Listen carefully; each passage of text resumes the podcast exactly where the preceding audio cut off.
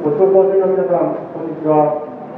私たち市民と立憲野党の合同宣伝をただいま、この場で行っています。団体、政党からいろいろ皆さんにお訴えをしています。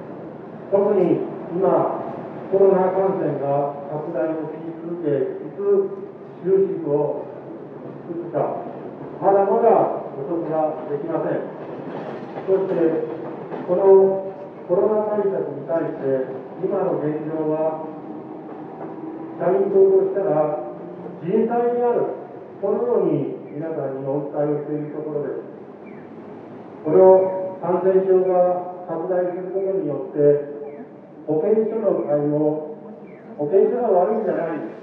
保健所の対応、病院の対応、そういう現場が悪いんじゃない、今までの安倍政権によって、規制緩和含めて自由社会をどんどんどんどん進めていった中で、保健所の数が大変少なくなり、そして医療機関においても、重篤者を収容できる病床が少なく対応ができない、そして死に至る、そういう現象が今、日本中で現れているんではないでしょうか。こういう規制緩和を含めて、私たちは再度、医療機関の拡充、そして保健所を含めて、そういう働く人たちの条件も確立しながら、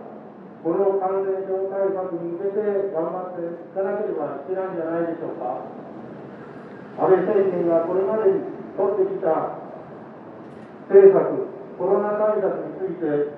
誰一人満足できるような状況ではないんでしょうか。先ほども訴えにありました。学校現場、子どもたちは嫌がろうでも学校を休めさせる、夏休みは短くなり、そして一家の外国暮らしである男性の職場がこのコロナ規制によって自粛をし、そして職を奪われ、そして中小企業、個人営業、倒産、解散、そういう現実が現れているじゃないですか。そして昨年の10月には消費税率が10%に引き上げられました。このことも非常に今、私たちの生活を脅かしているんではないでしょうか。経済、経済、安倍首相は経済回復は大事だ。このように言って、GoTo トラブル、これもトラブルですね。本当に皆さん、今の経済政策、アベノミクスと言って自分が首相になってから経済政策を出したけど、これはもう全く消滅をして間違ったと、こういう現状ではないでしょうか。私たちの社民党も皆さん、市民と一緒になって、立憲野党一緒になり、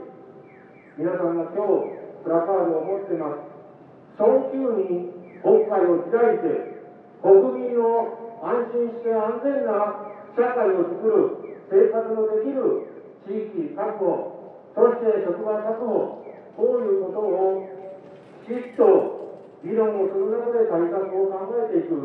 そうしなければ、このままずるずるずるずる犠牲者が出て出てくるだけです。私たちも黙っておりません。ぜひ、ハッシュタグ、臨時国会を開け、こういうことをぜひ皆さんでやっていこうじゃありませんか。そして、皆さんにお願いをしたいのは、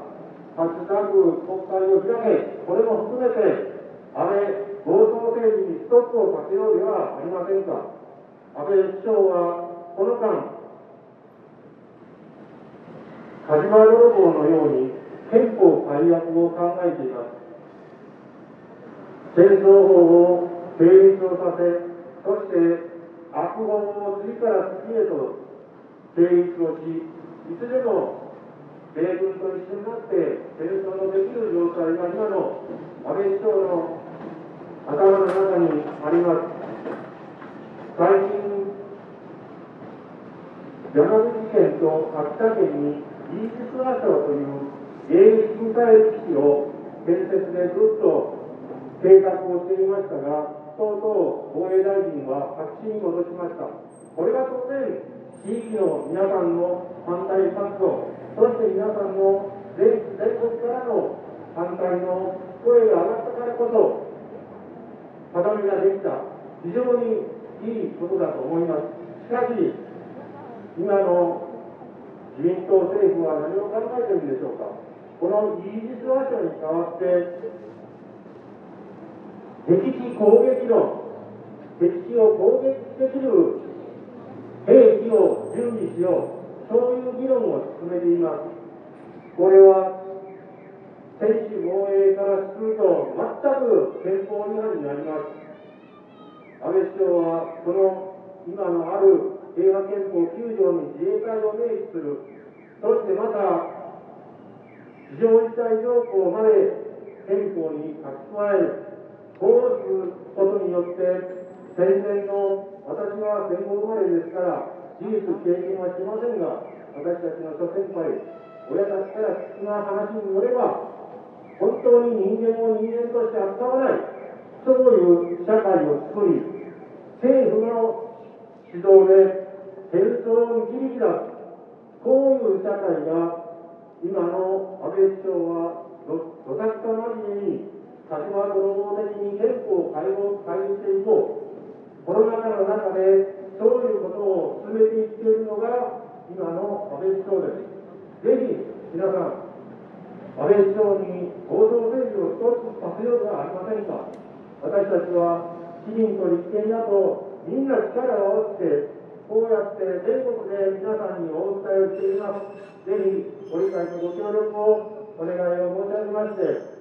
社民党からのお訴えに変えさせていただきます。えー続きまして、新社会党県本部、橋田委員長にマイクをお渡しします。ありがとうございました。